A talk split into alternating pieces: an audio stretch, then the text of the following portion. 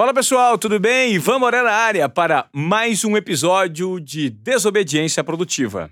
Hoje eu recebo aqui no estúdio Pedro Nascimento. O Pedro Nascimento é o publisher, é o responsável pela MIT Sloan Management Review, que nada mais é do que a revista do MIT no Brasil. Ou seja, tem um conteúdo muito, muito rico no que diz respeito à inovação, é, novos formatos de comunicação. Para você que é empreendedor e quer se informar sobre tudo que está acontecendo nos principais centros do mundo, certamente por meio do MIT Sloan Management, desculpa, vou falar de novo, MIT Sloan Management Review, você vai se informar em alto nível. Pedro, que prazer recebê-lo aqui. Ivan, super prazer estar aqui. É ótimo poder falar, não só acho que num podcast que tenta comunicar muito o que a gente tenta comunicar, que é como o Brasil inova e pode ser cada vez mais inovador. Mas acho que está aqui com gente interessada e gente curiosa, assim. Isso é uma das características que eu particularmente mais valorizo, que é a curiosidade e é o que levou a gente a querer ajudar o brasileiro a ser mais curioso por meio dessa publicação. Legal.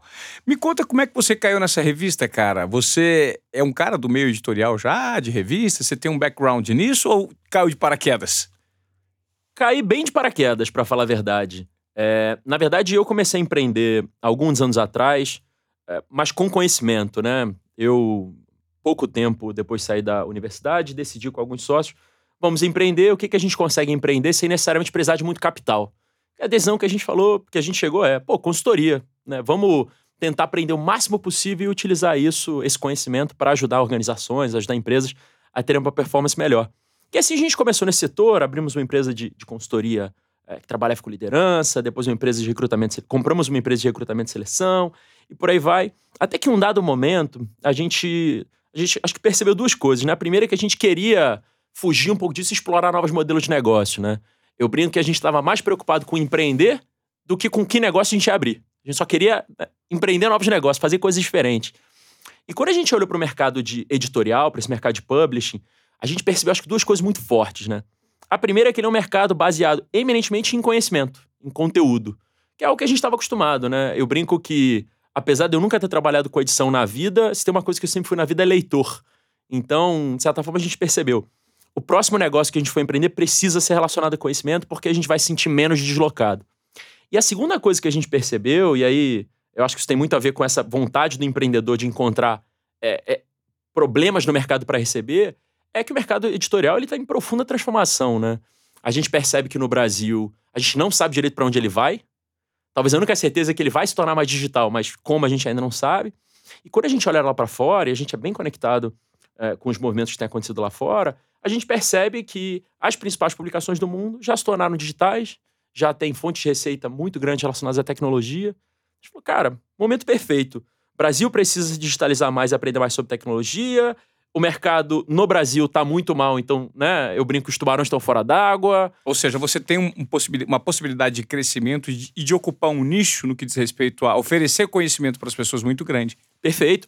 A, a brincadeira que a gente faz é o seguinte: já que ninguém sabe para onde esse mercado vai no Brasil, alguém tem que tentar entender. Alguém tem que tentar inventar, na verdade. E talvez, talvez um pouco a, gente tenha sido um pouco presunçoso, mas quando a gente decidiu empreender nesse mercado, a gente falou: por que não a gente? Por que não a gente entender como o mercado editorial brasileiro vai se digitalizar? Por que não a gente tentar entender melhor formas do brasileiro consumir conteúdo? E, principalmente, por que não a gente tentar educar o brasileiro no que se refere a inovação, tecnologia, digital, que são coisas que a gente tanto precisa aprender mais? E como surgiu esse selo do MIT? Como você conseguiu, não sendo do ramo, trazer um conceito tão forte por meio de uma publicação física e também digital? Ótima pergunta. É, esse, inclusive, foi. Acho que uma das, das partes mais interessantes da, dessa parceria foi a, a, a, talvez a clareza dos dois lados em relação às expectativas que um poderia ter do outro. Quando a gente começou a. Quando a gente tomou a decisão de entrar nesse setor, a gente falou: precisamos de um parceiro que tenha um conteúdo que esteja relacionado ao que a gente vê como necessidade de Brasil. Né? A gente não queria ter um parceiro qualquer que pudesse falar de qualquer coisa. O que a gente percebeu é, se, né, pelo menos na nossa leitura, uma das grandes demandas do Brasil hoje, principalmente da economia brasileira, é digitalizar, é ser mais competitivo a nível global, né? Acho que essa pauta toda que a gente fala sobre startups, sobre unicórnios, etc., tem a ver com isso. talvez com uma digitalização da economia brasileira que infelizmente não é rápido o suficiente, que a gente falou, beleza, precisamos de um parceiro que entenda muito de digital. Fomos na meca do digital do mundo, que é o MIT. E quando a gente começou a conversar com eles, a conversa foi muito franca. E eu lembro que a primeira conversa que eu tive com a, com a Slow Management Review americana foi: ó, não entendo nada desse mercado, não sou desse setor, não entendo nada de revista. Porém, a gente entende que existe uma demanda enorme no Brasil para consumir esse tipo de conteúdo. E a gente entende que essa marca, por ser muito poderosa, pode atrair muitos interessados. Então, se a gente consegue atrair as pessoas e o conteúdo é de qualidade, a gente consegue de fato educar. Né? A gente tinha muito essa relação. Não adianta só o conteúdo ser bom e não adianta só a marca ser legal. A gente precisava dos dois. E aí o que a gente propôs para eles é: ó, eu não enxergo revista como produto. Para mim, revista é canal. Tem vários produtos possíveis que a gente pode testar. Inclusive podcast, né? aproveitando que a gente está no podcast, o vídeo. Tem muito produto que dá para testar. E aí o que eu falei para eles é: ainda não sei quais a gente vai usar. Mas, apesar de talvez não ter tanto conhecimento de publish, a gente tem conhecimento de colocar produtos de pé. Uhum. É, eu brinco que minha profissão é empreendedor, não é publisher. A gente falou, cara, e se a gente testar coisas diferentes no Brasil, contar para vocês, se vocês quiserem replicar nos Estados Unidos, ótimo, vocês já tiveram alguém para apanhar antes. E, e, talvez a sorte que a gente deu foi ter conversado com uma, com uma escola tão empreendedora, porque a reação deles foi exatamente essa. É, gente que entende muito de publishing, de revista, a gente já teve como parceiro. E a gente já sabe o comportamento deles. Gente que quer inventar coisas novas com nossos produtos, vai ser útil pra gente, porque, né, tira da gente o custo de inovar. Vocês inovam pra gente, depois contam. Então a gente estabeleceu uma parceria onde a gente é quase como um laboratório para MIT Sloan School of Management no Brasil. A gente testa novos produtos, a gente testa novos formatos, fala, ó, isso aqui deu certo, isso aqui foi legal, isso aqui não foi tão legal, e assim a gente consegue crescer junto. Então, sinto que a gente fechou isso menos por ser publisher, mais por sermos empreendedores. Empreendedores. É. Agora, só para ficar bem claro para as pessoas que estão nos ouvindo, como é que funciona? É, o pessoal que quiser ter acesso a esse conteúdo, eu estou aqui, você me, me presenteou com três exemplares, né? É, físicos, e no digital. Como que a pessoa consegue ter acesso e também se ela quiser assinar essa revista, como funciona e qual que é a periodicidade de conteúdo que vocês disponibilizam por meio dessa publicação? Perfeito no site MIT, né, MIT, slowanreview.com.br. No site o trava-língua é um pouco menor, porque não tem o management. Uhum. Mas o MIT lá a gente tem uma produção enorme de conteúdos ao longo, ao longo do tempo. Então, toda semana a gente tem pelo menos dois a três, dois, três, quatro artigos novos sendo publicados. Inclusive artigos, desde artigos publicados lá fora pelo MIT até artigos publicados no Brasil. A gente tem a, a sorte de ter uma, uma rede de colunistas incrível, vários executivos é, bastante relevante no Brasil, desde presidentes de empresa, diretores de, de inovação, diretores de tecnologia e por aí vai. Então a gente tem um conteúdo digital sendo produzido diariamente. Além de todo esse conteúdo, é, a gente tem a revista impressa, que a cada três meses, então ela é uma, uma publicação trimestral, ela é, ela é enviada para todos os nossos assinantes. E essa publicação trimestral, ela tem naturalmente muito conteúdo legal vindo de fora, enfim, sobre o que está acontecendo no mundo em relação à tecnologia, mas especialmente muito conteúdo produzido no Brasil produzido por nós, falando dos principais casos brasileiros, falando das grandes inovações do Brasil.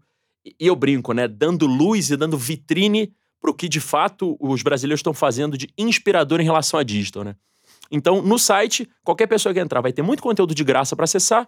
Se essa pessoa quiser se aprofundar, quiser co ler coisas mais densas, mais profundas, que é bem a pegada do MIT, né? Pesquisa, ela pode assinar diretamente pelo site e aí ter acesso a todo o conteúdo digital, receber a revista em casa, participar dos nossos eventos e por aí vai. Eu queria que você explicasse, Pedro, é, por que o MIT é tão forte no que diz respeito a conceito e é, conceito, inovação e educação de vanguarda. Essa pergunta é excelente e, e eu acho que cada vez mais ela, ela se mostra relevante para os tempos atuais.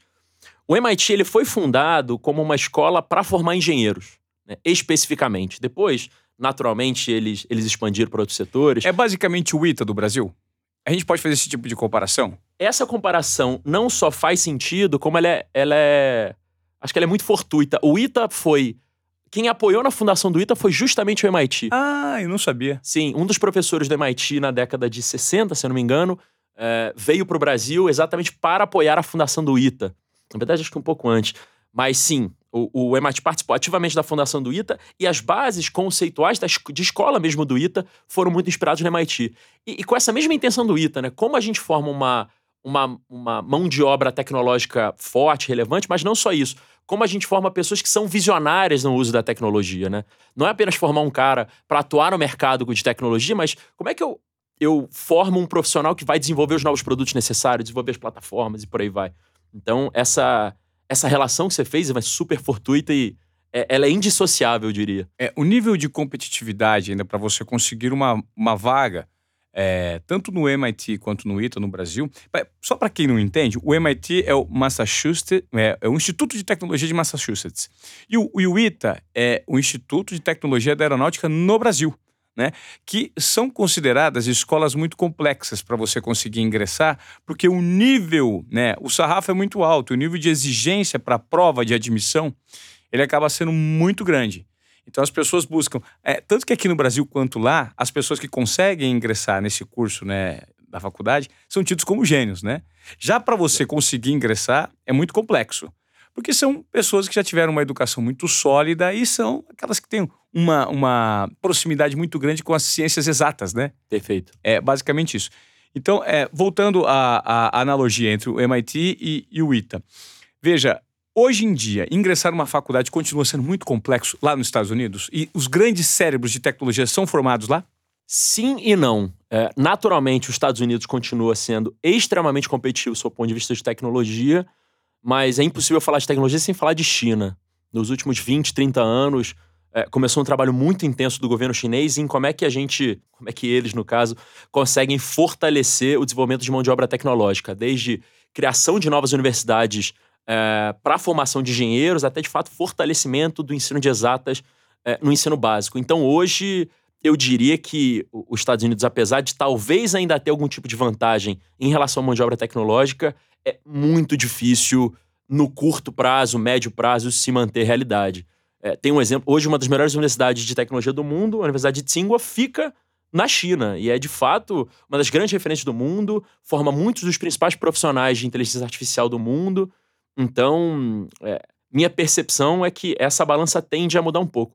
Por outro lado, um negócio que é legal, que, que acho que é super interessante, vale a pena destacar, se você pega toda a turma do MIT, toda a turma de engenheiros aprovados, mestrandos, etc., no geral, no máximo 20% são alunos americanos de fato. Porque existe uma busca enorme por como é que a gente encontra as pessoas mais capacitadas do mundo para vir estudar aqui, para desenvolverem tecnologias aqui, para abrir essas empresas aqui. Isso independe de nacionalidade, né? Ele Exato. só está situado em Massachusetts, porém recebe é, os, os, as mentes brilhantes de todo mundo, né? Perfeito. É. Agora, como que você consegue. É, os colunistas que contribuem elaborando conteúdos para as publicações, tanto físicas quanto digitais, como isso se formou?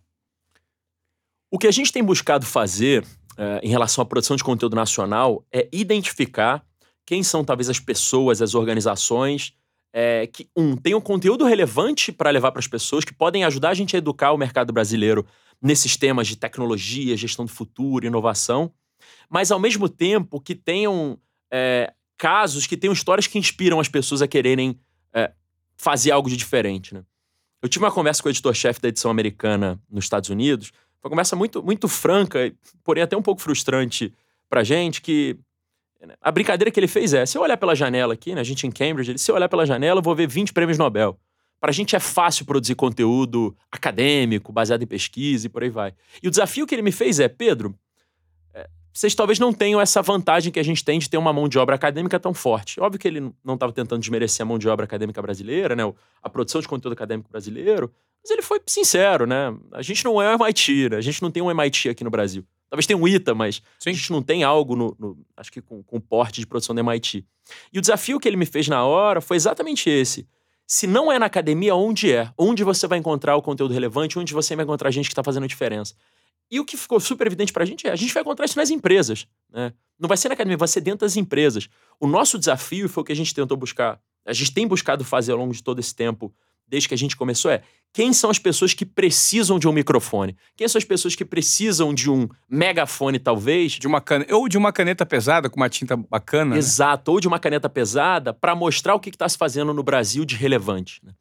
Só para dar um exemplo prático, que eu acho que ajuda a ilustrar isso, numa dessas edições que eu, que eu te presenteei, a gente fez uma matéria com o Hospital Albert Einstein, que foi aqui em São Paulo.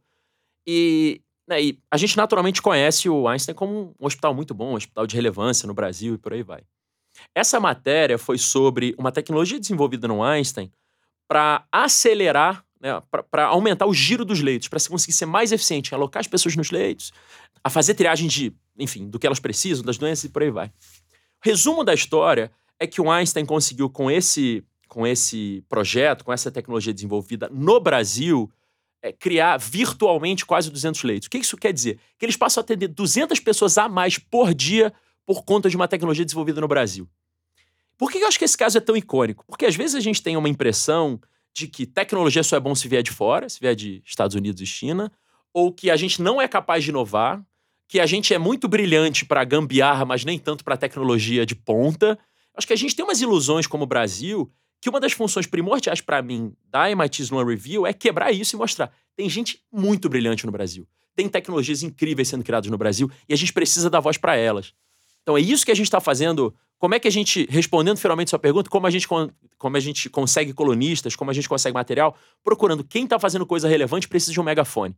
Perfeito. que a gente tenta fazer é dar o um megafone para essas pessoas. É, a gente tem aquela, aquela síndrome de vira-lata, de achar que nós somos inferiores, porque somos de fato um país pobre. 80% da população no Brasil não tem acesso à educação de qualidade. A gente tem que é, é, levar isso em consideração, né?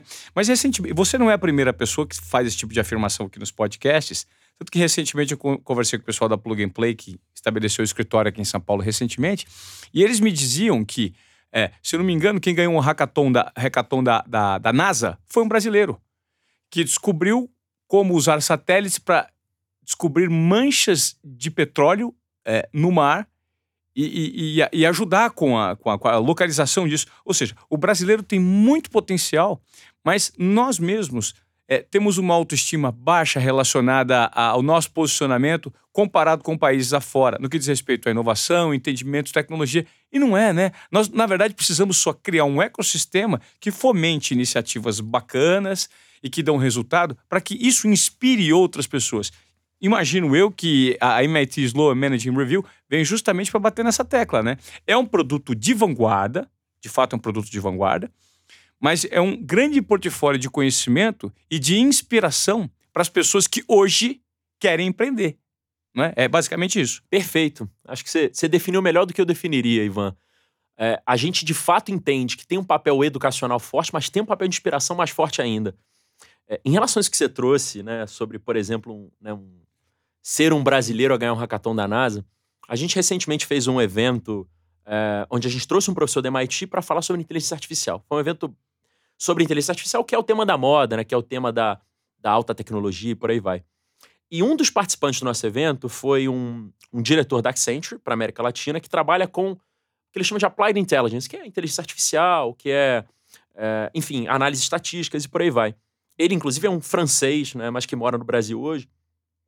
Ele fez uma afirmação que pegou todo mundo de surpresa na, no evento, que ele falou o seguinte: uma das melhores mãos de obras do mundo para trabalhar com inteligência artificial está no Brasil.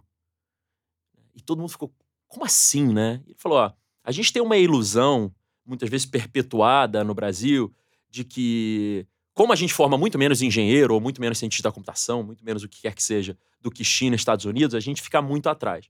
E o que ele falou é: existe alguma coisa no brasileiro que ele não sabe explicar muito bem, que faz com que, apesar de tecnicamente nossa formação não, não, né, não, não é tão boa, Tecnicamente, talvez a gente entenda menos estatística, tecnicamente, talvez a gente entenda menos de linguagem de programação. O que ele falou é: para solucionar os problemas desafiadores de inteligência artificial, você precisa de criatividade. E é muito difícil você encontrar o grau de criatividade que a gente encontra no Brasil, que ele encontra no time dele hoje no Brasil, nos Estados Unidos e na China. E essa pessoa, ele liderou de fato um time de criação de algoritmos de IA nos Estados Unidos um time de ponta, só com PHDs em estatística, etc. E ele falou: eu acho mais fácil trabalhar no Brasil. Porque quando a gente encontra um problema novo, em vez de a gente só ter a visão do tecnicamente, qual é a, formalmente como eu lido com esse problema, os brasileiros olham para isso e falam: tá, o que, que eu faço para resolver? Perfeito. Qual o primeiro passo que eu dou? Né? Como é que eu gero resultado a partir disso? Então, eu acho que, principalmente no que se refere à inovação e tecnologia, que a gente se sente ainda mais vira-lata, ainda mais somos pobres, não formamos engenheiros o suficiente, por aí vai. Eu acho que a gente tem que começar a perceber que tem um ativo que ninguém tira da gente, que é o brasileiro é um povo ridiculamente criativo e curioso, assim. E muito mais do que a média global.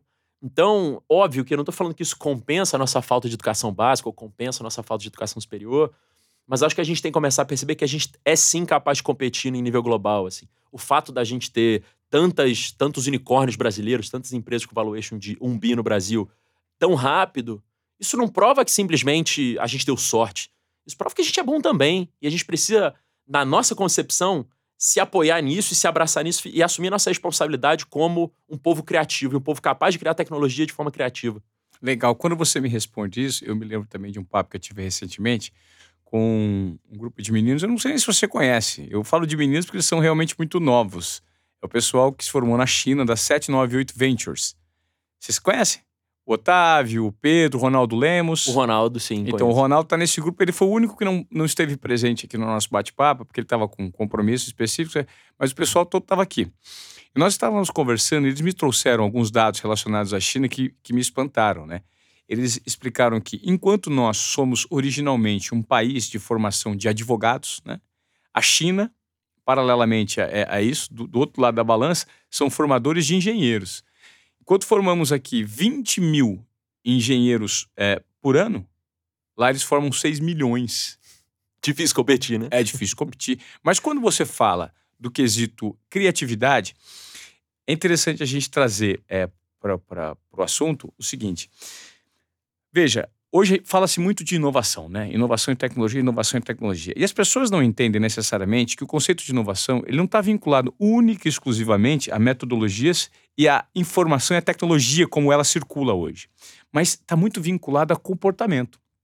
Então, o brasileiro, ele na essência, por ser criativo e por querer quebrar padrões, paradigmas e ir à frente, ele é inovador por essência. Só basta ele canalizar isso, ter oportunidade e perceber que o momento de empreender é o momento certo. E eu queria te fazer a próxima pergunta relacionada a isso. Como você vê o terreno do empreendedorismo e o fomento desse crescimento? Como você vê esse fomento no Brasil hoje? Eu sinto que é, a gente né, passou por um, por um momento grande no Brasil, e aí, pelo menos na minha opinião, de supervalorização do que era a grande empresa, do que seria a empresa brasileira competi competitiva a nível nacional, enfim. A gente teve, inclusive, acho que várias decisões econômicas de tentar só olhar para o campeão nacional. Acho que todo mundo lembra disso, assim. E a minha percepção é que o que de fato faz o Brasil ser Brasil é justamente o que você trouxe, Ivan. É o, é o empreendedor que percebe uma oportunidade e começa a criar alguma coisa em cima disso. Não necessariamente a empresa legado, a empresa que está lá já há 50, 100, 200 anos tentando né, fazendo um produto ou serviço e por aí vai. E a minha leitura é que quanto mais a economia brasileira se abre, e eu acho que a gente está passando por um processo super interessante no Brasil, é, óbvio, a gente está passando por vários processos, mas tem de fato um processo super interessante de como é que a gente simplifica a vida do empreendedor, como é que a gente consegue é, criar mais fomentos, inclusive mais fomentos financeiros. Acho que a queda da taxa Selic é maravilhosa para o empreendedor. Eu acho que a gente está conseguindo criar mecanismos para incentivar, para melhorar o ambiente para o empreendedor. Acho que tem um segundo lado, e aí é um desafio ainda brasileiro, que é a empresa melhorar a formação dele. Né? Naturalmente, o empreendedor, ele. Óbvio que é, educação de qualidade não é não é certeza de sucesso para o empreendedor, mas ajuda muito. Então, acho que a gente ainda tem um desafio educacional grande. Mas eu consigo perceber, eu, inclusive, como empreendedor, consigo perceber que existem movimentos super legítimos é, caminhando na direção de facilitar a vida do empreendedor para começar novos negócios, inclusive negócios de tecnologia. Assim. É, já existem, por exemplo, legislações específicas para tratar startup, entendendo que né, enquanto você não sabe direito como é que aquele, o que, que aquele negócio vai ser, você não precisa formalizar tanto. Então, eu sou bastante otimista com o movimento do Brasil em relação a isso, porque eu acho que está acontecendo um negócio, Ivan, e isso tem super a ver com a nossa conversa, como finalmente a gente está tendo casos Finalmente a gente está vendo startups brasileiras de sucesso. Finalmente a gente está vendo startups brasileiras valendo um bilhão de dólares. Eu acho que isso finalmente está trazendo para a gente o caso prático, o exemplo de falar: ó, dá para fazer isso no Brasil? Vamos tentar facilitar os próximos, sabe? Isso é um pouco da minha leitura, assim. É, porque, querendo ou não, um, um, um, país com um Estado do tamanho que é o Estado brasileiro tem decisões que a gente precisa de apoio do poder público, assim. Eu acho que o poder público está começando a perceber que, dadas as condições certas, acho que dados os incentivos certos, o brasileiro é de fato capaz de criar empresas super competitivas a nível global, assim. Acho que demorou pra gente perceber isso, mas finalmente estamos percebendo. Então, eu, eu sou bem otimista em relação a isso. E é, é bom, é sempre bom também a gente deixar é, frisar, né, Pedro? Porque hoje, quando nós falamos de startup, startups, a gente sempre mira uh, a startup, sabe? Startup é boa quando é unicórnio, quando é unicórnio. E, e, é interessante que o empreendedor não necessariamente precisa ter essa ambição, esse nível de exigência de mexer com startup unicórnio, porque de repente a startup pode ser unicórnio, mas não necessariamente ela vai dar resultados, ela dá retorno financeiro. Né? Ela é unicórnio por conta das rodadas de captação, por conta. Enfim, mas de repente não consegue abrir um IPO, não consegue é, é, é, dar lucro, né? E, e aí encontra-se maneiras, é, porque não tem regulamentação para que essa startup vá adiante. Então é importante que, de repente, o cara monte um negócio com o propósito de entregar uma dor para uma, solu uma, uma, uma, solução para uma dor que o mercado está sentindo e comece ali no pequeno, né? Tentando sempre não priorizar a grana que ele vai ganhar, mas o propósito que ele está envolvendo na ideia dele e a execução. Né? Isso é muito importante para o empreendedor hoje em dia, né? Perfeito. É, isso me lembra de uma, uma piada, se é que você me permite, que dizia que um grupo de empreendedores resolveu abrir um bar no, bar, no Vale do Silício. E a premissa do bar era o seguinte: o bar era de graça e era open para todo mundo. Você podia entrar, consumir o que quisesse, não pagava nada. E a, a piada é a seguinte: no primeiro dia, eles tiveram um milhão de pessoas dentro do bar e foi considerado um sucesso. E essa é a piada no final das contas. É. Só porque tinha um milhão de pessoas lá, era de graça, eles gastavam muito dinheiro. Assim, não tinha nada para considerar aquilo um sucesso. Mas tinha um milhão de pessoas lá dentro, então isso foi considerado. E isso me lembra, inclusive, um dos nossos conselheiros né, da publicação, o Silvio Meira, que é um grande pensador é, de digital brasileiro, ele fala um negócio muito engraçado. Ele brinca que a gente tem que parar de, de olhar para o unicórnio como medida de sucesso, como animal medida de sucesso. Ele fala: tem um animal que é o que a gente tem que usar, que é aquele gato, como quando come o grão de café, é, né? quando ele espelha o grão de café, o grão de café passa a valer 10 vezes mais. Aquilo é um bom sinônimo de animal para a gente se inspirar, né? Não um animal Sim, fictício. Perfeito. E a brincadeira que ele faz é o seguinte: né? se a gente não consegue resolver um problema real de forma rentável, o que isso está gerando, na verdade, no, no longo prazo, minha opinião, um prejuízo para muita gente, né? Porque no longo prazo você está construindo um castelo de cartas. Eu não estou falando que essa é a realidade de todos os unicórnios, mas tem muitos unicórnios no mundo que são castelos de cartas, né? O WeWork foi um bom exemplo disso, Sim. né? Um valor super inflado, um negócio de vale muito, vale muito, vale e muito. Começou a desmoronar aos pouquinhos. Começou a desmoronar aos pouquinhos, né? Porque exatamente o que você falou, Ivan, não gerava nada, né? Não gerava valor. E, e eu acho que é curioso porque no longo prazo, eu acho que isso traz traz certos malefícios, porque naturalmente os investidores começam a perceber que quem sair antes vai se dar bem, mas tem umas pessoas que vão ficar para trás. E no curto prazo, o que isso acaba gerando pra gente, e na minha opinião, acho que a gente acaba se acostumando um pouco mal, a gente passa a consumir vários serviços subsidiados que nunca fizeram sentido. E eu acho que tem um exemplo legal disso. Todo mundo deve ter percebido que estão. Né, a, a, febre dos, dos patinetes, né? Tá acabando. Estão recolhendo vários patinetes e por aí vai. A Yellow já tá fora do Brasil, né? A Yellow já saiu, né? Já saiu do Brasil, exato. E muitas pessoas não perceberam que, apesar de ser super legal ter lá o patinete baratinho pra você andar, aquele modelo de negócio nunca parou de pé. O que aconteceu foi a gente, de certa forma, se iludiu com um negócio subsidiado por um tempo, achando que um dia aquele negócio ia dar algum tipo de retorno. Mas no final das contas, novamente, é um pouco do que a gente trouxe, era um pouco castelo de cartas, assim. Óbvio, eu não tô criticando o modelo de negócio da Yellow, mas acho que em relação ao patinete tem vários eh, exemplos globais que a gente pode olhar é isso, assim, é. Pô, que legal, tô, tô pagando super barato por um produto que não deveria custar isso, deveria custar mais, mas o cara tá fazendo isso para atrair, atrair, atrair gente, e no final virou bar no Vale do Silício. O cara olha para aquele um milhão de pessoas e fala: nossa, esse um milhão de pessoas estão bebendo de graça no meu bar e agora? O que, que eu faço, né? Então, eu acho que a brincadeira do, do Silvio Meira é muito legal, né? Vamos tentar ser o gato que, que come o café e ele passa a valer 10 vezes mais. É basicamente o que o Facebook fez quando não sabia como monetizar, né? Tinha um valor agregado ali que eles souberam depois descobrir uma, um formato de explorar aquilo. Me explica um pouco mais sobre o patinete, cara. Não, não tá rolando mais mesmo, né? Não, a percepção é o seguinte: é, na verdade, qual, qual é a lógica? A lógica, e eu tive a oportunidade de conversar com um grande amigo meu que trabalhou num banco de investimento no Vale do Silício por algum tempo, hoje já está de volta ao Brasil, falou o seguinte: ó, a lógica é simples. Se for bem barato, muita gente vai entrar. Uma hora, essa quantidade enorme de. A quantidade de pessoas que começou a usar vai ser grande o suficiente para as pessoas não quererem. É, como é que eu posso explicar? Para o custo de mudar ser alto. Vou tentar dar um exemplo melhor. Eu comecei a usar o Uber. Acho que o Uber, como todo mundo usa, eu vim de Uber para cá, acho que é um exemplo interessante. Eu comecei a usar o Uber a 10 reais. O pressuposto é o seguinte: se o Uber passar a ter uma parcela grande o suficiente da população, uma hora ele vai poder chegar e falar: ó, vamos cobrar um pouco mais caro. Perfeito. E várias pessoas vão falar, pô, eu Vai gerar uma dependência daquilo tão grande, um costume, né? Um hábito das pessoas de utilizarem. E a ideia é essa. Quando gente suficiente usa e gerou hábito, você vai lá e aumenta um pouquinho o preço. A ideia do patinete, pelo menos esse meu amigo ele trabalhou no investimento do Bird nos Estados Unidos, por isso que, né, não, não quero avaliar o, o modelo de negócio da Yellow, mas isso de fato é uma informação sobre, sobre esse modelo de negócio nos Estados Unidos. Ele falou: ó, a nossa intenção é ter tanta gente acostumada a usar patinete que na hora que a gente quiser aumentar em 50% do preço, as pessoas vão falar, já tô acostumado e tá de boa. Porque eles já ficaram refém da ferramenta. Já ficaram reféns da ferramenta. É, essa é a ideia, a ideia real, né? Isso que ele falou foi um investidor. Essa era a ideia real do modelo de negócio. Só que aí tem um problema, na verdade, um, para mim um dos maiores problemas nessa visão de modelo de negócio é o seguinte. Na prática o que estão buscando é um monopólio, né? De certa forma. Pô, vamos quando tiver gente demais e tiver todo mundo acostumado, a gente aumenta o preço e passa a ser rentável. O problema é o seguinte, nunca tem só uma pessoa tentando isso. E aí, às vezes, você tem uma, né, uma empresa com bolsos fundos tentando ser a principal do mercado. Você tem outra empresa com bolsos fundos tentando ser a principal do mercado. A gente pode ver isso em vários setores. Vou nem dar nenhum exemplo né, para não, não complicar.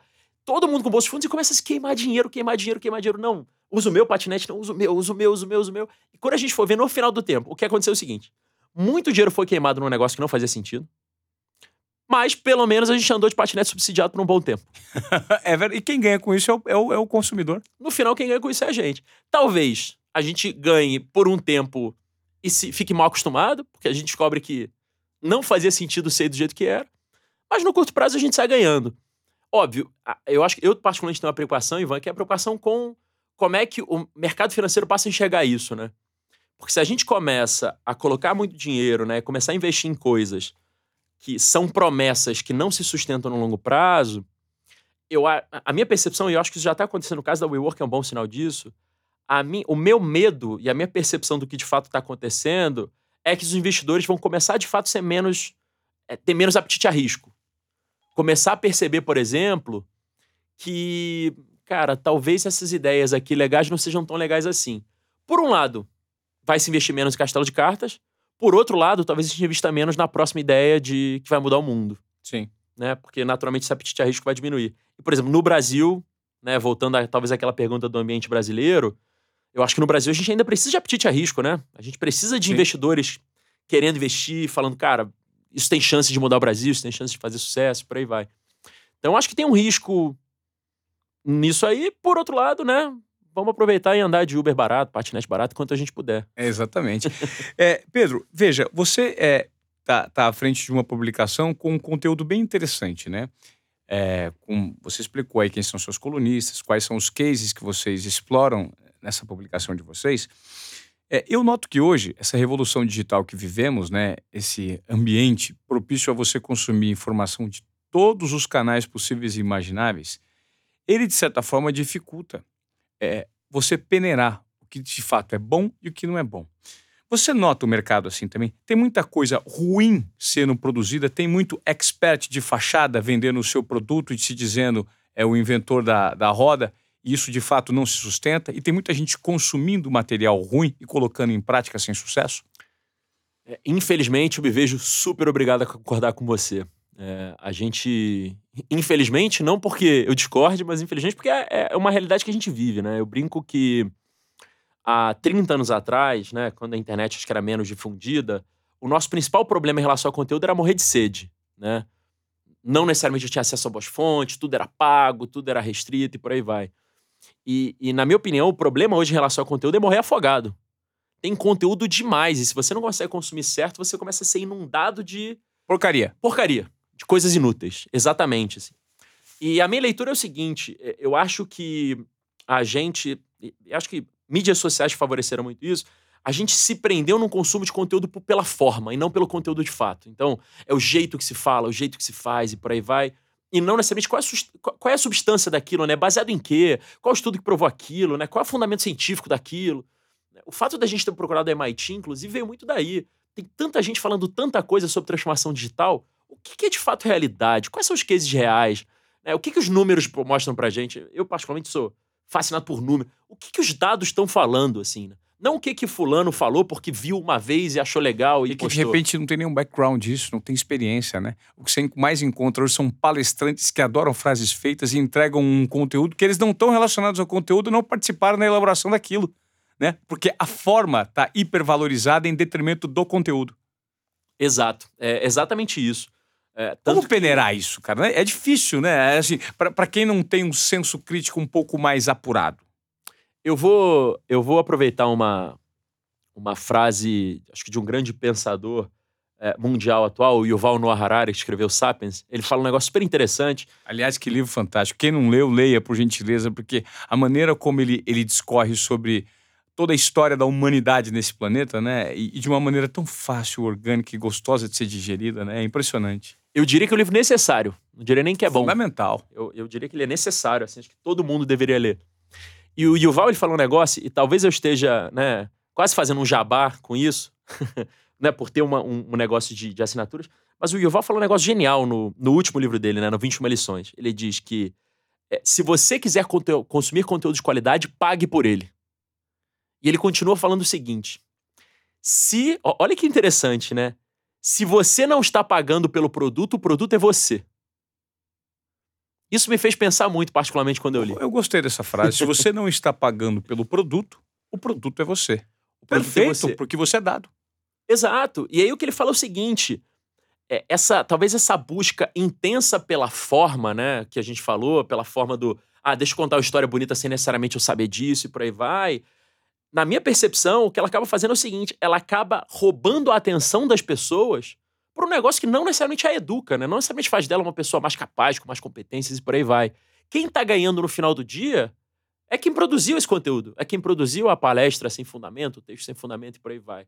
Ou seja, quem está consumindo conteúdo nesses momentos é o produto. Né? Você está sendo produto naquele momento.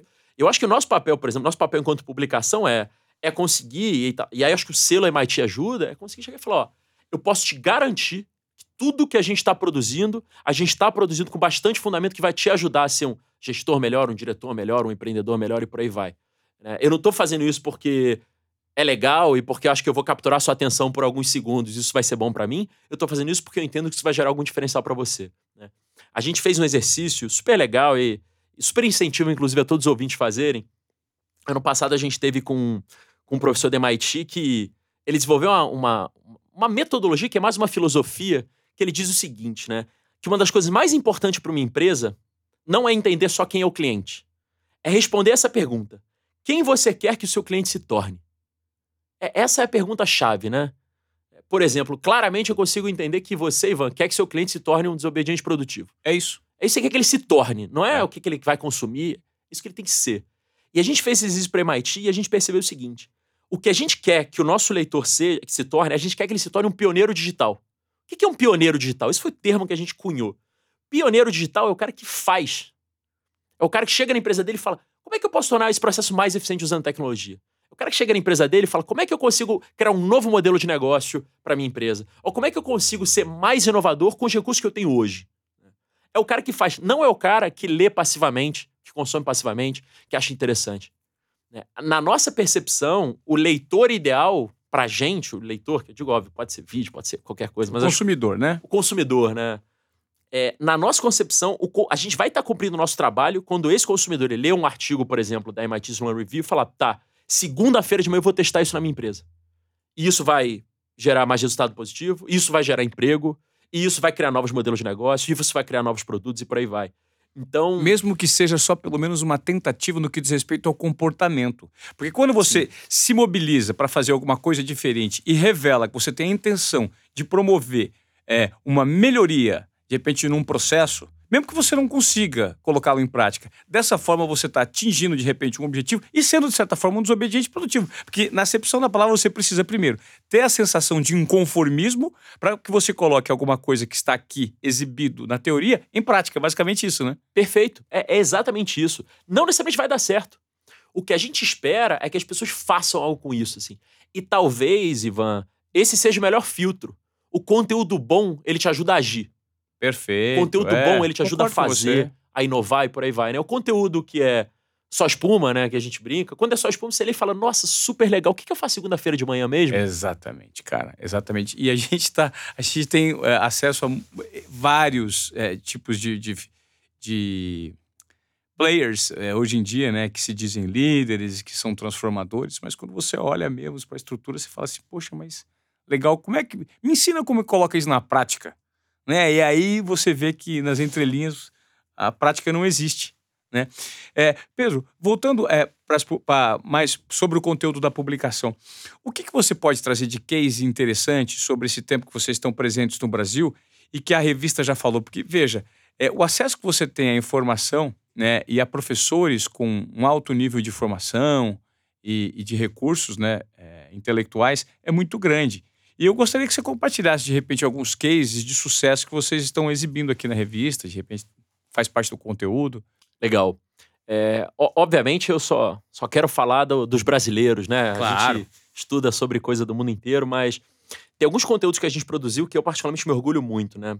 É, tem um que já me vem à mente. A gente começou a conversar é, com, com um grupo de, de, de, empreendedores, né? Que por acaso viraram nossos colunistas, de uma organização chamada Emerge, que não é uma empresa, é uma organização sem fins lucrativos que tem o seguinte objetivo: ajudar cientistas brasileiros a empreender.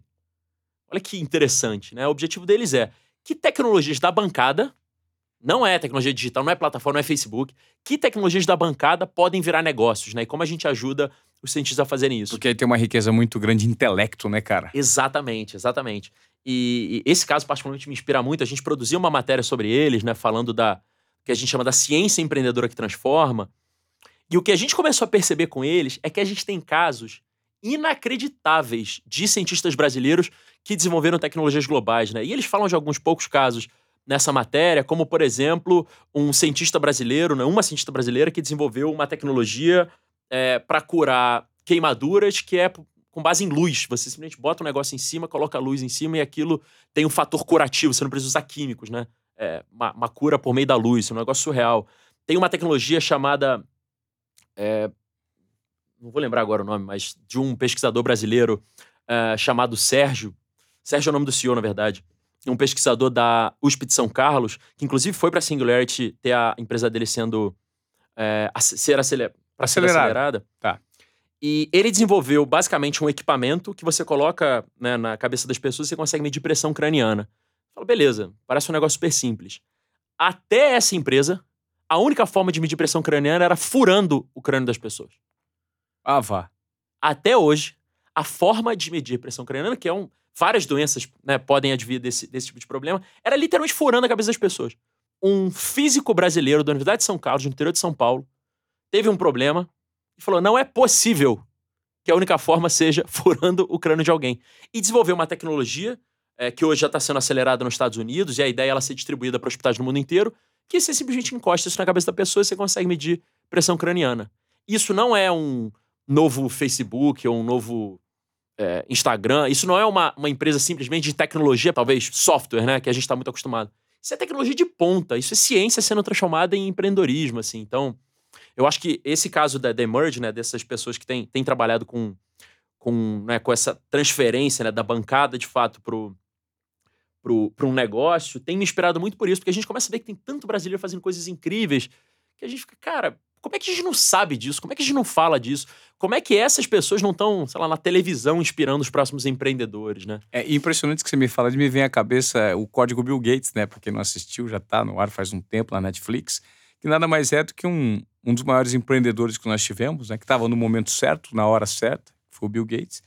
E depois de ter alcançado tudo que ele já alcançou em relação ao acesso à fortuna e visibilidade, ele resolveu dedicar todo o tempo dele full time para filantropia e para acabar com alguns problemas, como a poliomielite, como saneamento básico. É basicamente isso, né? São pessoas que transformam a vida das próximas gerações de seres humanos que vão pisar aqui por meio da tecnologia, né? Então, se de repente atirar nesse propósito, mesmo no ramo do empreendedorismo, né? Porque as pessoas às vezes, às vezes confundem filantropia. Ah, na filantropia não tem dinheiro. Mas para você gerir a filantropia, você precisa de grandes gestores por trás, né? Perfeito. É, e, e, eu acho que é interessante nisso que você trouxe, Ivan, que eu, eu particularmente sou, sou, muito envolvido com um movimento chamado capitalismo consciente. Né? Faço parte, inclusive, do conselho global desse movimento. E, e, a gente defende né, uma forma de fazer capitalismo que é essa forma de. É, o dinheiro só, vale, só faz sentido ser ganho se a gente está resolvendo um problema de verdade, né? Se a gente está, de fato, cumprindo um propósito e por aí vai. Né? Inclusive, a gente ficou super feliz, né? A gente, quanto movimento, ficou super feliz de isso ter sido pauta em Davos, no Fórum Econômico Mundial, né? Sim. Pela primeira vez, a gente começou a falar que negócio tem que resolver problemas do mundo, né? E, e quando a gente olha para o Brasil, eu acho importante destacar, Ivan, que tem muita oportunidade no Brasil para, de fato, fundar negócios de sucesso, negócios rentáveis, resolvendo problemas reais. Eu e meus sócios, né, a gente tem, tem alguns outros negócios, a gente vive explorando oportunidade, né? E uma hora a gente começou a estudar, curiosamente, né, sobre construção civil. O déficit habitacional do Brasil é absolutamente surreal. Tem muita gente, muitas famílias hoje, que não tem casa no Brasil ou que, tem, ou que moram em situações de vulnerabilidade. Ou seja, às vezes você tem três, quatro famílias dentro da mesma casa. Se uma empresa, e aí fica aí uma dica né, para os empreendedores que estiverem ouvindo a gente, se uma empresa consegue aumentar consideravelmente a eficiência do processo produtivo de casas populares, o que essa empresa está fazendo é criando um modelo de negócio rentável que resolve um problema seríssimo do Brasil, que é o, o déficit habitacional que a gente tem no Brasil. Assim como, e acho que esse é um. Eu quis falar de construção civil porque acho que a gente olha menos para isso. Se a gente falar de educação, criar uma boa tecnologia educacional resolve um problema seríssimo brasileiro, né? Perfeito. Ou, que somos exemplo, um país com uma educação muito falha, muito bamba, né? Exato. A gente tem muitos desafios em relação a isso. Ou, por exemplo, a gente né, tem um, uma pessoa no nosso conselho, Fernando Martins, que uma das empresas que ele é conselheiro, investidor, é uma empresa que certifica produção é, né, agropecuária para garantir que ela é sustentável.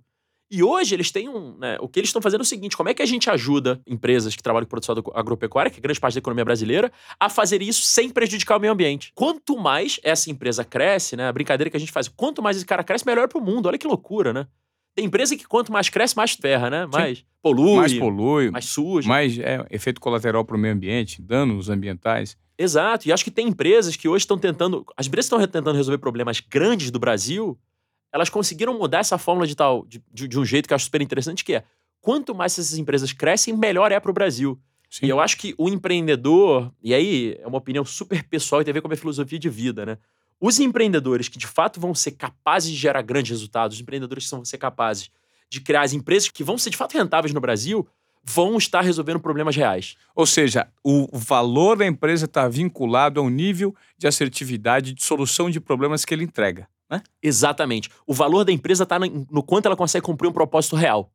Isso é muito. Isso, isso, isso, é, isso é o capitalismo consciente. Que você Exato. acabou de falar, né? Justamente. É o capitalismo consciente. Você acabou de me. Eu, lembrando no podcast que eu gravei com os meninos da 798 Ventures que vieram da China, eles falavam sobre é, situações que já existem no mercado chinês, de porque a população que vive na zona rural na China ainda é muito grande, né? Apesar das cidades estarem num crescimento é, absurdo, o produtor, o microprodutor rural, ele consegue é, monetizar, gerar renda por meio de uma entrega para o consumidor final por meio de um aplicativo que foi, foi, Você imagina se nós tivéssemos isso em São Paulo? Você imagina. Você não gostaria de comer todo dia um alfacinho é, orgânico na tua casa? Seria da horta? Maravilhoso. Um franguinho sem, sem agrotóxico, sem, sem hormônio, né? Você imagina se o senhorzinho tivesse um, sítio aqui a 40 quilômetros de São Paulo, você fizesse um convênio com ele por meio de um aplicativo, ele te entregasse o produtinho dele?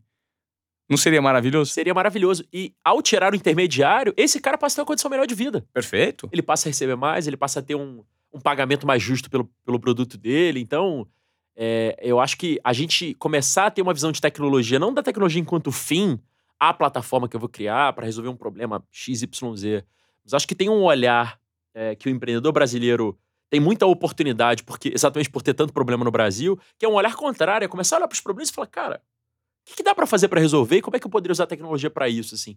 É, eu sinto que esse exemplo que eu dei da Emerge, da ciência empreendedora, parte muito daí, né? Tem um, obviamente, tem um lado do desenvolvimento da ciência pela ciência que é super importante, mas tem outro lado de, cara, eu tô desenvolvendo isso aqui, eu descobri que isso aqui ajuda as pessoas de alguma forma. Eu acho que o desafio deles, inclusive, não é nem o desafio de criar solução, é o contrário, o desafio de criar empresa ao redor da solução, né? Mas a partir do momento que eu entendi que isso aqui resolve um problema real, resolve um problema de saúde, né? Como esse exemplo que eu, que, que eu compartilhei agora, Aí, beleza, o segundo desafio é o desafio de escalar, é conseguir um investidor, é conseguir um negócio. Mas eu sinto que esse tipo de empresa, ela é formada em cima de uma, de uma estrutura mais sólida. Perfeito. Não é uma estrutura de uma tecnologia como um fim em si próprio, não é estrutura de uma plataforma que tem como objetivo resolver um problemazinho pequeno. Tem uma estrutura sólida que é, quanto mais a gente cresce, mais a gente ajuda o Brasil a ser melhor, assim. E, e eu particularmente acho que não só isso é bom para o Brasil, não só isso é rentável para o empreendedor, a minha percepção, e aí eu vou trazer um olhar é, é, não só de MIT, apesar de ser uma pauta de MIT também, mas também um olhar de capitalismo consciente, existe, né, não sei se eu estou sendo otimista, mas eu acho que não, existe de fato um processo de transferência é, de capital no mundo para empresas que buscam fazer o bem para o mundo de alguma forma. Né? Um caso que eu acho que é super icônico, o Larry Fink, que é o, o CEO da BlackRock, que é a maior, a maior firma de investimentos do mundo, né? eles têm mais de um trilhão em ativos. É um negócio inacreditável. Ele escreveu, ele já está três anos publicando cartas sobre o que, que, ele acha que as empresas deveriam fazer. Então ele escreveu uma carta sobre propósito, uma carta sobre relação com as partes interessadas. A última carta dele, eu achei, me encheu de esperança em relação ao mundo, especialmente por ter sido de alguém controlar o dinheiro. Sim, é um cara que tem, ele detém todo esse capital na mão e ele decide onde aplicar. Ele, ele é o maior player nesse, nesse segmento. Exato. E, e a carta ele fala o seguinte: que não dá mais para as empresas se iludirem achando que, por exemplo, o aquecimento global é um problema de longo prazo. Ele deixa isso muito claro, isso é absolutamente ilusão. E o que ele diz é: todas as empresas que hoje, é, de certa forma, prejudicam o meio ambiente ou prejudicam a, a uma questão socioambiental, seja porque elas fazem algum mal, né, para as pessoas, para a sociedade de forma geral, para o meio ambiente. Ou que achatam o colaborador, de certa forma. Ou que achatam o colaborador. O que ele diz é o seguinte, né, e ele, ele traz um olhar bem pouco romântico e muito pragmático. Ele fala: todas essas empresas que têm essas externalidades negativas, né, que é o nome, nome formal que se dá na economia para a empresa que, que ferra com o mundo, de certa forma, todas as empresas que têm essas externalidades, elas têm uma tendência de, no longo prazo, é, serem cada vez mais pressionadas pela sociedade. Então ela fala, ele fala, tem uma tendência natural de, por exemplo, a empresa que polui muito ser cada vez mais sobretaxada. Até certo ponto que ela vai ser inviável. Né? Ele deixa isso muito claro. E além, e além do nível de conscientização do consumidor, porque a partir do momento que você sabe que aquela empresa ela entrega um produto bom, mas ela arrebenta, ela, ela massacra os colaboradores que de repente produzem a, a, um custo miserável do outro lado do mundo, você deixa de. Isso é o caso da Nike. Perfeito, exato. Então o que ele percebe é o seguinte: e olha que, que olhar interessante, que olhar pragmático. Essas empresas, no longo prazo, não são rentáveis. Essa é a percepção básica dele. Ó. Se a empresa polui demais hoje, eu sei que no longo prazo, ou o consumidor vai começar a revidar, ou o governo vai começar a revidar. Alguém vai começar a revidar. E o que ele fala é o seguinte: ao longo dos próximos anos, o nosso portfólio, né, ele fala de um portfólio de um trilhão, mais de um trilhão de dólares, o nosso portfólio vai começar a sair de empresas que a gente entende que causam algum tipo de prejuízo socioambiental e ir para empresas que não têm esse tipo de passivo. E o que eu acho interessante disso que ele está falando é o seguinte, né? A gente fala, beleza, é uma, uma carta de intenções, é um negócio bonito, parece um negócio romântico, mas olha que loucura na hora que você começar a ter menos acesso a capital para empresa de petróleo e mais acesso a capital para empresa de energia solar, por exemplo, isso no curto prazo pode ser legal, no longo prazo você está mudando a matriz energética. Sim. Porque o cara do petróleo vai ficar sufocado sem dinheiro para trabalhar e o cara do solar vai ter dinheiro suficiente para crescer muito rápido. E, e, e os impactos serão infinitamente menores. Exatamente, assim. Então, né, eu brinco que mudança só acontece de verdade quando muda a cabeça de quem tem o dinheiro, né? Isso é um negócio que sempre fala no capitalismo consciente. É legal, é verdade. É, o capitalismo só se torna consciente quando muda a cabeça do capitalista. Não do gestor ou do empreendedor, mas do Perfeito. capitalista, do cara que botou o dinheiro lá na frente. Assim. Perfeito. E eu acho que, que esse é um movimento super interessante que está acontecendo no mundo agora e que eu acho que os empreendedores brasileiros têm que ficar de olho, assim. É, e aí, só para dar um exemplo prático, um dos nossos colunistas, o Carlos Matias, ele empreende no, no, no setor que eu nem conhecia esse nome antes dele, que é o Clean Tech. Ele falou, cara, eu empreendo em, né, negócios, né, startups e por aí vai, que de alguma forma ajudam a minimizar impacto, impacto ambiental. Né? E se a gente consegue minimizar impacto ambiental, a gente consegue né, ser rentável por um lado, porque tem muita gente pagando ele para ajudar a minimizar impacto ambiental, e por outro lado, para o mundo é maravilhoso, né?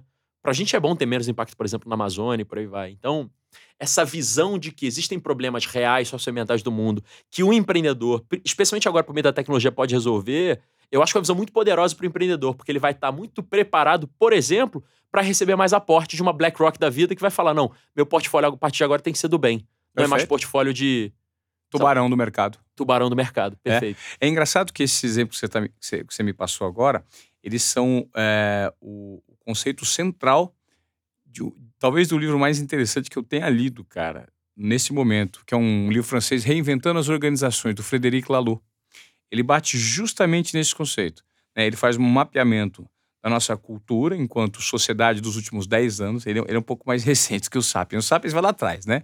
E faz. E, e, e o, o, Lalu, no Reinventando as Organizações, ele chega, ele chega a fazer uma análise antropológica mesmo, do conceito em que nós nos organizamos, né? Antigamente era olho por olho, dente por dente. Se você é mais forte que eu, te devo é, é, é, obediência, porque senão você me mata, você é mais forte. E nós fomos passando por um processo de evolução da sociedade, né? É, absorvendo cultura, fomos nos desenvolvendo, e ele acredita que daqui em diante, as organizações que ele chama de TIL vão ser essas organizações que propõem é, uma facilitação para que o, o colaborador ele esteja engajado e seja parte da empresa. A empresa não é mais uma extensão, é, a empresa é uma extensão da vida, ela não é um outro ambiente. E tudo isso vinculado a propósito, senso de pertencimento, engajamento é, entre grupos, a, até no que diz respeito às metodologias, né? Hoje a ideia é se organizar por afinidade. Pô, eu e você, em meio a 100 colaboradores, eu e você nós temos uma identificação porque gostamos das mesmas coisas. Vamos trabalhar junto, eu e você mais dois, né? Nós definimos as nossas metas, os nossos propósitos, marcamos os nossos horários, tudo em função do que de um propósito maior e claro, com essa preocupação com o terceiro setor, o seu do meio ambiente, é, a importância é de você não causar nenhum dano socioeconômico, educacional, que, que achate alguém. Então é muito interessante falar nesses conceitos, porque isso acaba sendo vanguarda ainda, né, Pedro? Ainda existe uma distância disso virar realidade no Brasil? É... Uma coisa que eu posso falar, Ivan, é que talvez esse tenha sido uma das colocações que eu mais gostei nesse, nessa nossa conversa de hoje. É, curiosamente, uma das pessoas do nosso time hoje foi quem traduziu o livro do Lalu para português. Sério? Quem conduziu essa tradução. Um cara do nosso time chamado é, Henry. Ele se relacionou bastante com o Lalu, enfim. O livro é fantástico, não é? É fantástico, fantástico. É, é um dos meus livros favoritos da vida. E há três anos a gente resolveu fazer a transição de um modelo de gestão tradicional para um modelo de gestão TIO. então, né, que legal. Apesar de eu, de eu ter uma assinatura de e-mail com o CEO, a gente tem uma hierarquia super horizontalizada. Acho que você é a primeira pessoa que, que, eu, que eu bato um papo que já leu o Lalu. O Frederico Lalu. Eu sou fascinado, assim, um dos livros é. favoritos. E... e... ele não é um livro fácil, ele é um livro que ele, ele chega a ser meio antropológico, né? Você é, precisa mergulhar ali naquele. Ele é denso. Tem momentos que você tem que parar, respirar fundo, Exato. refletir sobre o que você leu. E, e, ele foi muito que inspirou, né? A gente decidiu, né? E aí, a, a editora que publica a MIT, ela faz parte de uma holding com outros quatro outros três negócios e um, e um instituto, né? E hoje somos mais ou menos 130 pessoas. E, e, há uns três anos e meio atrás, a gente decidiu, vamos fazer uma transição para o modelo TIO, né? Muito inspirados pelo livro, pelo livro que você é, compartilhou. E foi, foi, um processo super difícil, né? No começo é um negócio meio estranho. É estranho esse negócio de não ter chefe. É estranho esse negócio de propósito pode evoluir, né? Tudo isso que você lê é, é, é estranho, assim. E eu brinco que no começo é bagunçado o negócio.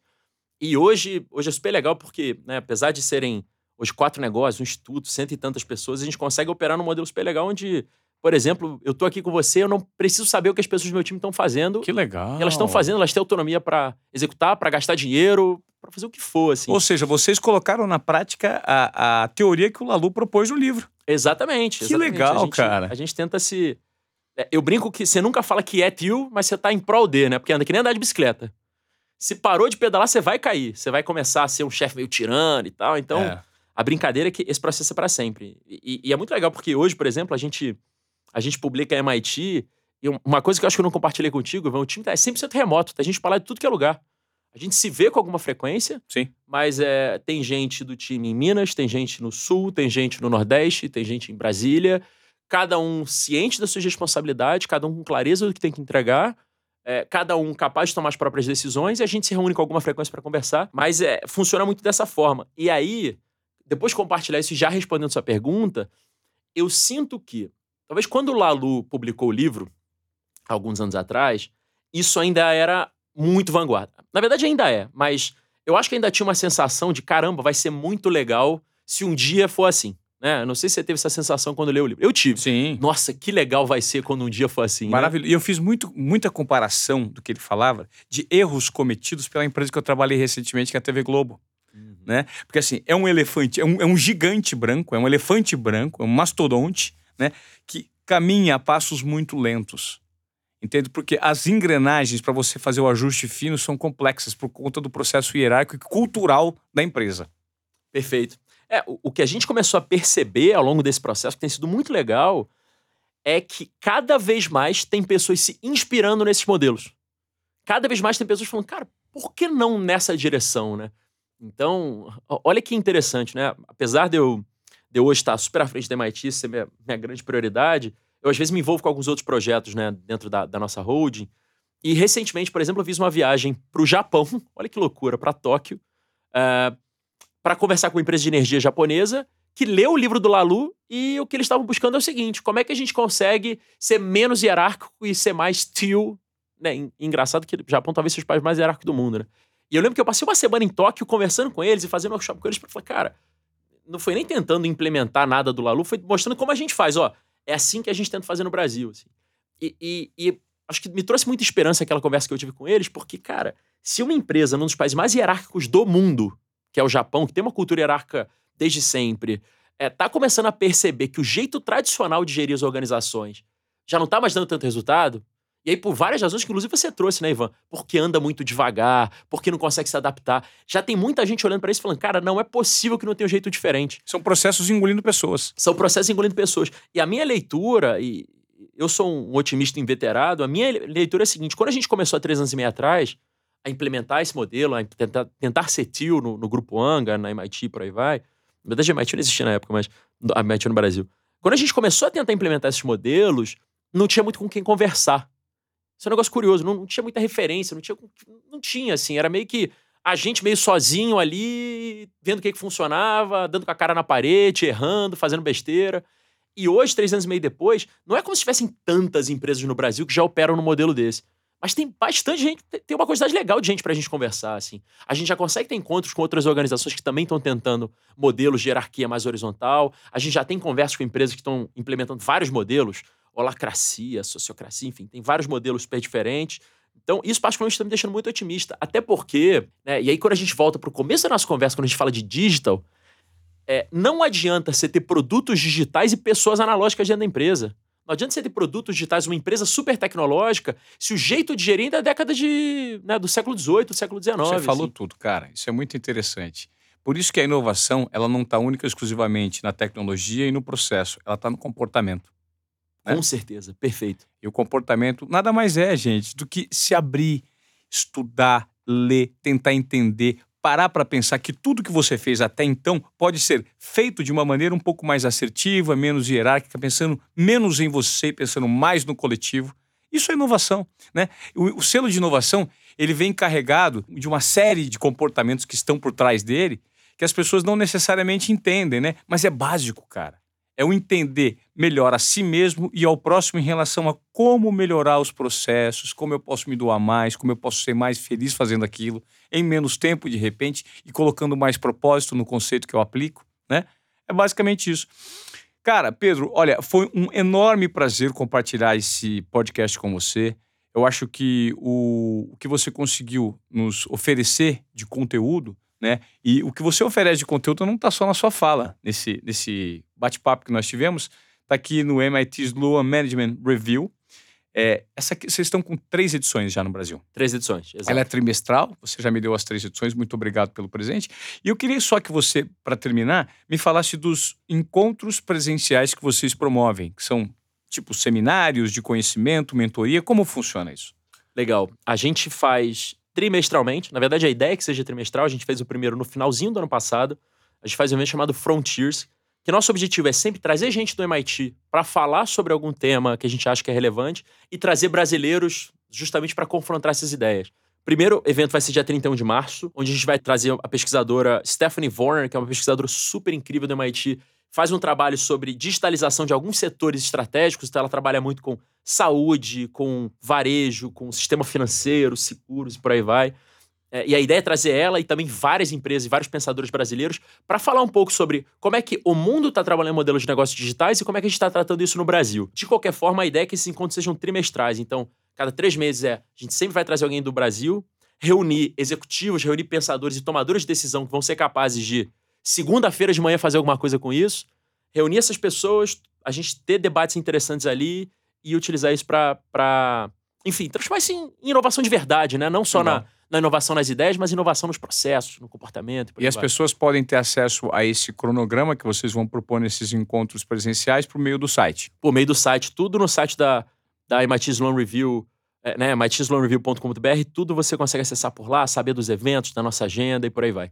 Legal. Pedro, tem alguma coisa que, que eu não te perguntei que você gostaria de ter falado para encerrar o nosso bate-papo? Olha, a gente falou de tanta coisa diferente que eu sinto que já Já, já vai ser interessante, já foi interessante o suficiente para mim e eu espero para quem estiver ouvindo também. Legal, foi um prazer enorme ter recebido você aqui. É, espero que esse projeto aí transforme a vida dos empreendedores né, e pessoas que querem ter acesso a conteúdo de relevância no Brasil, porque esse tipo de empreendedorismo está muito vinculado ao conceito que você é, é, pregou aqui, que é o capitalismo responsável, né? Capitalismo consciente. Consciente, faz muito sentido. Capitalismo consciente. Obrigado pelo seu tempo e obrigado pelos seus conhecimentos compartilhados com a gente. Muito obrigado, Ivan. Valeu, Pedro. Pedro Nascimento no Desobediência Produtiva.